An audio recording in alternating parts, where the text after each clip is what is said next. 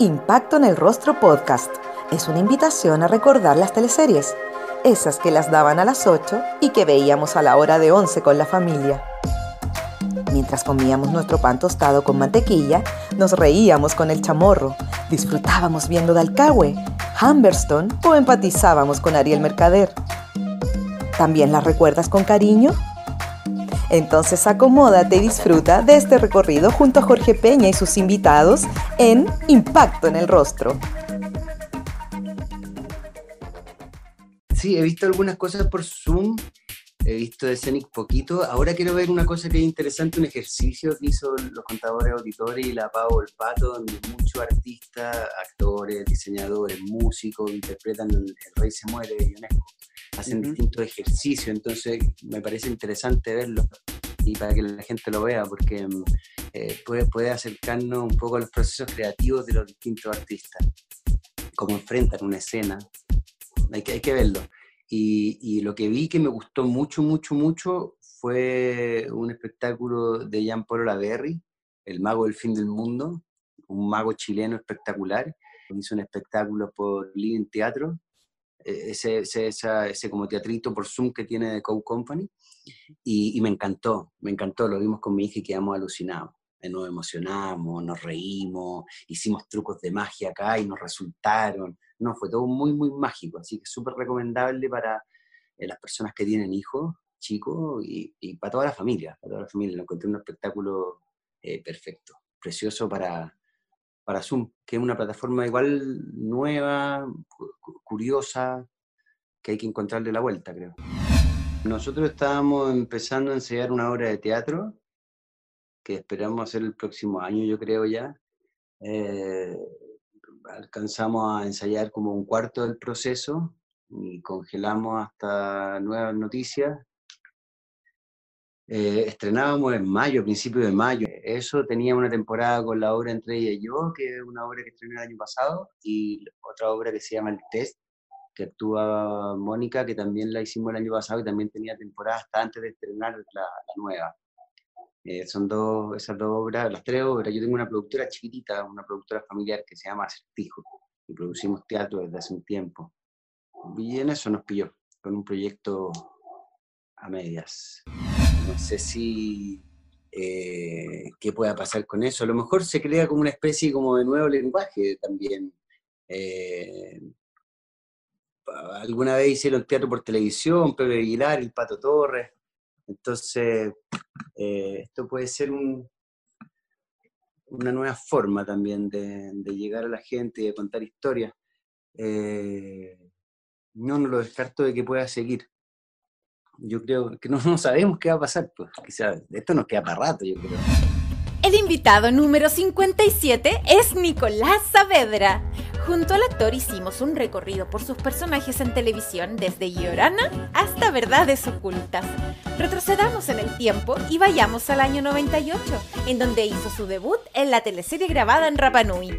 Ahí interpretó a Eriki. ¿Compartías roles con Francisco Reyes? Sí, sí, yo me hacía muy, muy amigo de ese francés y como que me aguachaba un poco, como yo era huérfano, veía en él una especie de imagen paterna y tenía muchas escenas en su yate, interior yate.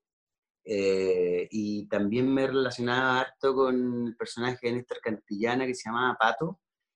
Y la Tamara Costa también éramos como los colegiales, ¿no? El grupo, el grupo escolar fue increíble esa teleserie. Fue un eh, increíble espacio para descubrir la televisión para mí, porque se viajaba mucho. Uno, uno, en las teleseries en ese tiempo, uno viajaba una semana al mes y el, primer viaje era de dos semanas eh, y viajaba por tú de martes a martes, habían aviones los martes y los sábados, entonces iba una semana sí o sí, aunque grabarais dos días. Yo hacía un personaje chico, tenía mucho tiempo libre, yo aprendí, a bucear, eh, no sé, iba a comprar cigarro y volvía a las 3 de la mañana porque te conocía ya alguien y te un asado. No sé, fue una aventura increíble, Rapa ¿Y con respecto al idioma? Ah, pero en todo aprendimos un poco, un poco, así, lo básico, y, pero tuvimos clases durante harto tiempo. Harto, yo creo que una preproducción, se partía como un mes antes y después todo el primer periodo estaba un, tipo que se llamaba Pocky, Pocky Hay. y él nos enseñaba eh, Rapanui, nos asesoraba y estaba cuando grabábamos la escena importante. Entonces, verdad, pues hablábamos en Rapanui a veces y subtitulaban.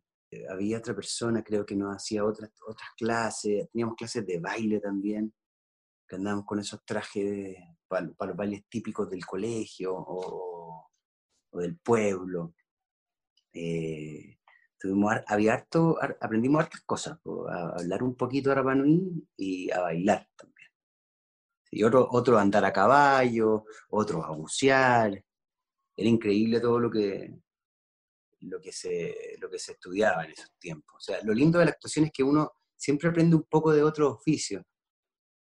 Te toca ser mecánico y algo uno aprende de mecánica para que se vea real lo que uno está haciendo, por lo menos lo que uno tiene que hacer en tal escena, ¿no?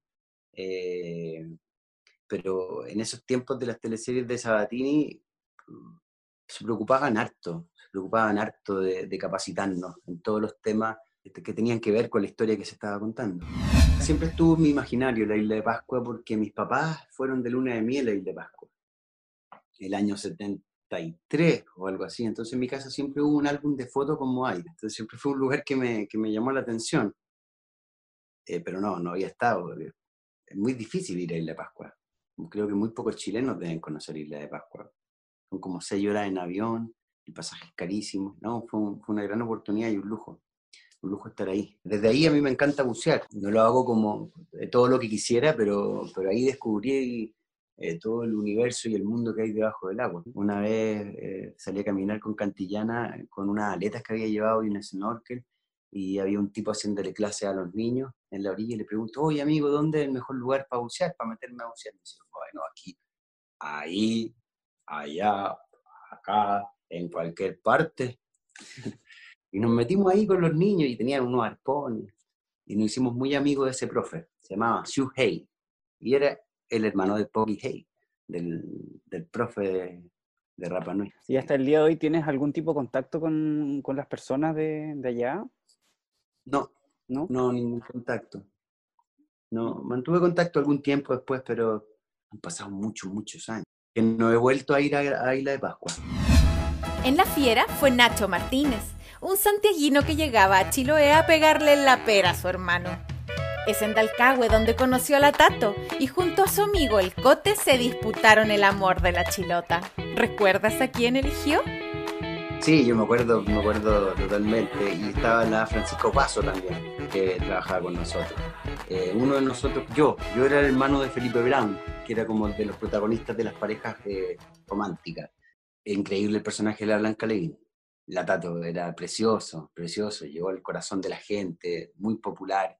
Eh, hizo un, gran trabajo. Había muy buenos personajes en esa teleserie. El mío era bien fome. Y, aparte de esas cosas, como ese, lo que tú contáis como de comedia, que ella quería pololear con uno y con el otro y todo, no pasaba mucho más. Pero está lo que hacía Alfredo Castro, con Lamparo Noguera, Pancho Melo, Oscar Hernández, eh, el mismo Lucho Alarcón, con José Sosa, la Consuelo Holzafer, la Tamara Costa y Pablo Schwartz también estaba lleno de personajes preciosos y también la historia partía, lo que hacía la Claudia Girolamo y el Pancho también era bonito, era diferente. Eh, esa era una gran teleserie, gran, gran teleserie. Sí, mi personaje no era muy entretenido, pero, pero mala suerte nomás. a puro aprender mirando a los demás. Igual para mí fue un periodo bien complejo porque mi papá estaba enfermo y eh, le tú que mi papá murió en julio de ese año y esa teleserie la partimos grabando en enero, febrero. Entonces la producción se portó increíble conmigo y, yo viajaba lo justo, eh, y volvía, hacía mi escena y volvía, hice algunos paseitos y todo, pero no fue como Llorana, ¿no? Que, no tenía más tiempo libre. Mi tiempo libre trataba de volver a Santiago. Eh, fue un periodo eh, bastante como complejo en mi vida, pero mm, pero fue una, una, una, linda experiencia. Pero no recuerdo tanto ese personaje como algo entretenido, ¿eh? lo encontraba medio fome. O, ahora con el recuerdo me queda como algo medio, insípido. En Santo Ladrón fue Antonio Palma, hijo de los personajes de Jaime Bedel y Anita Reeves. Fue en esta producción en donde Nicolás comenzó su relación con la actriz Mónica Godoy. Primero que la caleta era un lugar súper bonito Era precioso, chiquitito, eh, muy colorido, que hacía frío, porque ya esa teleserie, eso fue con la Ken, era el segundo semestre y era otro clima. Y, y, nada, conocí a la Mónica en esa teleserie. Empezamos a salir y a pinchar y mm, nada, tengo grandes recuerdos de esa teleserie. Trabajaba con la Claudia Burr mucho yo. Y, con la Ana Rips y Jaimito Bael, que eran mis papás. Eh, tenía una hermana, Paola Pulgar, si tengo memoria. Creo que éramos los dos, no sé si tenía otro hermano. Parece que éramos los dos nomás. Y nada, pues, trabajar con, con Jaime y la Ana es un lujo maravilloso siempre siempre magníficos actores. Tú habías tenido una pequeña participación en Aquilar el año anterior. No sé si te acuerdas que... Sí, sí, hice algo muy chiquitito, hice como unos seis capítulos, siete capítulos, un tipo que venía a perseguir a la Mónica y a... Alejandra Fosalva.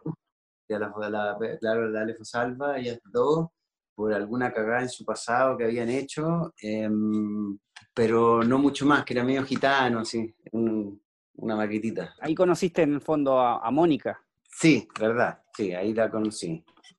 Ahí la conocí primero, pero grabamos muy poquito después en, Concepción nos conocimos más y, tuvimos, no, se relacionaban nuestros personajes, pero como hay que esperar tanto, ahí conversábamos, salíamos, etc.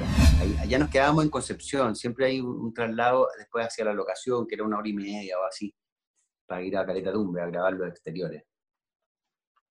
Sí, a la teleserie esa no le fue muy bien, pero yo tengo los mejores recuerdos. Igual no le fue muy bien y los ratings que tenían hoy día son soñados. Claro, 26 puntos promedio aproximado. Claro, y la otra tenía 32, no sé. En Amores de Mercado fue Homero, el amigo de Peyuco, fiel trabajador del Clinton y enamorado de Topacio Peralta. ¿Recuerdas que sufría por no estar con su amor debido a una maldición? Nada, increíble recuerdo, increíble. En esa teleserie yo lo pasé realmente bien, así con respecto a lo que se refiere a mi profesión, a mi trabajo, a mi oficio como actor siento que por fin me relajé, que me atreví a jugar, a crear un personaje, no sé, lleno de vida, de corazón, con una historia atrás. Eh, y fue un trabajo que a mí me dejó muy contento, lo pasé muy bien, tenía muy buenos partners, me tocaba trabajar con Edgardo muy de cerca, eh, él era el dueño del restaurante, yo era un garzón, y, y, había unas chicas que tenían un restaurante al frente que estaba la Mariana Loyola, eh, la Malucha y la Carmina Riego, que eran unas hermanas que tenían una maldición encima, que el que se acostaba con ella, se metía con ella, eh, todos se morían. Yo estaba enamorado de la Mariana. y lo muy bien. Y era, era como el mejor amigo del Peyuco también, que el Peyuco trabajaba en este lugar de, del Clinton, la picada de Don Clinton. Nada, era increíble, increíble ir a trabajar al, al mercado, eh, un lugar tan lleno de vida, tan nuestro, no sé, en el centro de Santiago. Creo que esa época de TVN eh, era increíble como iban pasando por las distintas culturas, eh, etnias y, puntos claves de nuestra sociedad para hablarnos de nosotros mismos, ¿no? E incluso poner temas un poco más, más potentes eh, en el transcurso del tiempo, ¿cachai? Después hicieron la de los gitanos, la de Humberstone, etc. Eh, yo no entiendo por qué TVN no las repite, video. Si repitiera sus teleseries más emblemáticas en el horario, en el horario de las teleseries, quizás no el día también. Después de Amores de Mercado me fui a España, sí, como dos años, algo así. Entre medio vine a filmar Subterra. Y después me volví a España. Y después cuando volví, me fui a trabajar a Canal 13 y ahí trabajé como seis años. Tentación con tu personaje Enzo, era un italiano. Sí, era, una familia italiana. Lo choro que tuvo eso es que un productor me mandó como a un restaurante italiano a, la cocina para que viera cómo funcionaba la cocina y todo. Yo hablé con el chef del restaurante y me quedé estudiando con él. Me quedé yendo todos los días a la cocina durante como tres semanas porque venía de TVN, pues, donde se hacían así las cosas. Pero claro, la diferencia era que cuando uno llegaba a filmar la escena aquí los cuchillos no funcionaban, la olla no... Y, y no era lo mismo, era otra escuela. Pero nada, tengo los mejores recuerdos de Canal 13, también lo pasé bien. En Gatas y Tuercas fue Trompo, uno de los protagonistas de esta historia de mecánicos, escrita por el guionista Sebastián Arrau. Sí, era del SEBA esa teleserie, eh, que era un mundo como de mecánico y mecánica. Nada, fue una linda experiencia, lo pasé bien. Eh, fue entretenido, me tocaba trabajar con la, con la, estaba la Carola Valdeta, la José Prieto, yo estaba enamorado de la José Prieto y ella se iba a casar con el personaje de Luciano, algo así. Puta, era choro ese personaje, era entretenido, era entretenido. Tenía unos muy buenos primeros 30 capítulos, por tú. Lo que pasa es que con las teleseries a veces como que se, pierden un poco el hilo y después todos los personajes son medio parecidos, todos medio oligofrénicos o se comportan como niños de 15, por lo menos. Son los recuerdos que yo tengo. Pero eso tenía un muy buen principio, me acuerdo. Me acuerdo que era una escena bien buena al principio, cuando le iba a donde la José Prieto y le, le decía que estaba enamorado de ella. Eh, antes de que se fuera a casar con, con, el otro que era mi amigo, unas cosas macabras se le ocurrían a los niños. Eh, qué tremendo. Eh, pero nada, lo pasé súper bien. Ahí también aprendimos de mecánica y, nada, pues había que grabar harto en unos talleres. Ah, lo, pasé, lo pasé bien en Canal 3, igual fueron hartos años. Después hicimos una de unos aviadores que no le fue muy bien. Charlie Tango. Charlie Tango.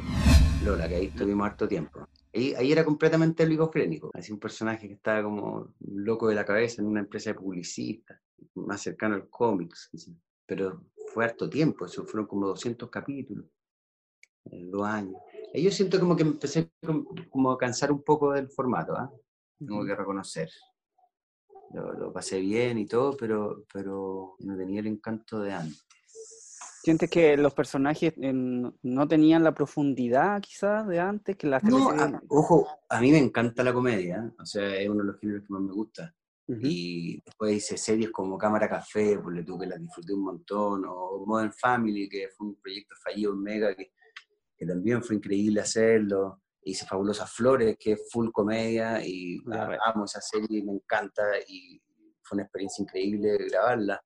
Eh, no, pero quizá en ese periodo de Canal 13, después de seis años, lo que pasa es que el, trabajo en las teleseries uno se pasa harto tiempo encerrado en el camarín esperando. Y yo era más chico y quizás tenía otras inquietudes y sentía como que estaba ahí medio clavado, perdiendo el tiempo. A muchos actores le pasa, poco lo dicen. Y, recuerdo como ese como agotamiento como del formato en mí, de que ganas de hacer eh, más películas, más teatro. Y, después la vida es muy loco, uno tiene que tener mucho cuidado con lo que dice, porque así fue. Empecé a hacer mucho más teatro, más cine, menos teleserie. Y, pero después, ahora, hace pocos años, volví a hacer unas teleseries y lo pasé la raja. Me pasé la raja, como que me reencanté con el género. Era una sensación de otra etapa, otra edad, otras inquietudes. No, hoy día cuando hice Tranquilo Papá lo pasé increíble y algo hice después. ¿Verdades ocultas? Verdades ocultas, que también, también lo pasé muy bien. ¿Qué opinión tienes de las teleseries eh, actualmente? Puta, no, no lo sé. No, nunca la he consumido mucho, la verdad, no es un género que me apasione como espectador. He entretenido hacer, a mí me encanta actuar, me encanta actuar, me encanta interpretar una escena, eh, trabajar con mis compañeros, e improvisar, buscar creo que el, como que el legado de la época de oro quizás de las teleseries de TVN, obviamente todas las épocas cambian y, los tiempos pasan, etc. Eh, pero lo que hacía Vicente, lo que hacía la Ken en esos tiempos, era súper interesante, había una búsqueda un poco más allá y quizás tenían, tenían más recursos también y eran grandes elencos, eso, eso creo que hace la gran diferencia también, contar una historia con 40 personajes es mucho más sabroso que contar una historia de 150 capítulos con 15 personajes. Queda muy apretado todo, creo. Eh, que es un poco lo que pasa ahora, que somos los elencos son mucho más chiquititos, por una cosa de recursos. Entonces creo que eso, eso por un lado hace perder eh, un poco de, como de, espesor, ¿no? No se crean mundos. No se crean mundos, claro. Eh, mira, si analizamos la fiera, la fiera, el, viejo chamorro, está la historia de la protagonista, la Claudia con el Pancho y todo, pero el viejo chamorro es otro gran protagonista. Y abajo aparece la DJ Katia con todo el mundo de los jóvenes, pero también ahí hay pequeños submundos. Está la Tato por otro lado, que se topa poco con la DJ Katia. No sé, hay, como pequeñas tribus que entonces se van eh, entramando las tramas, las historias, y, y eran equipos grandes de guionistas. Eh, no sé, ahora las teleseries igual no puedo opinar como un espectador porque no las consumo mucho, sería como mentir.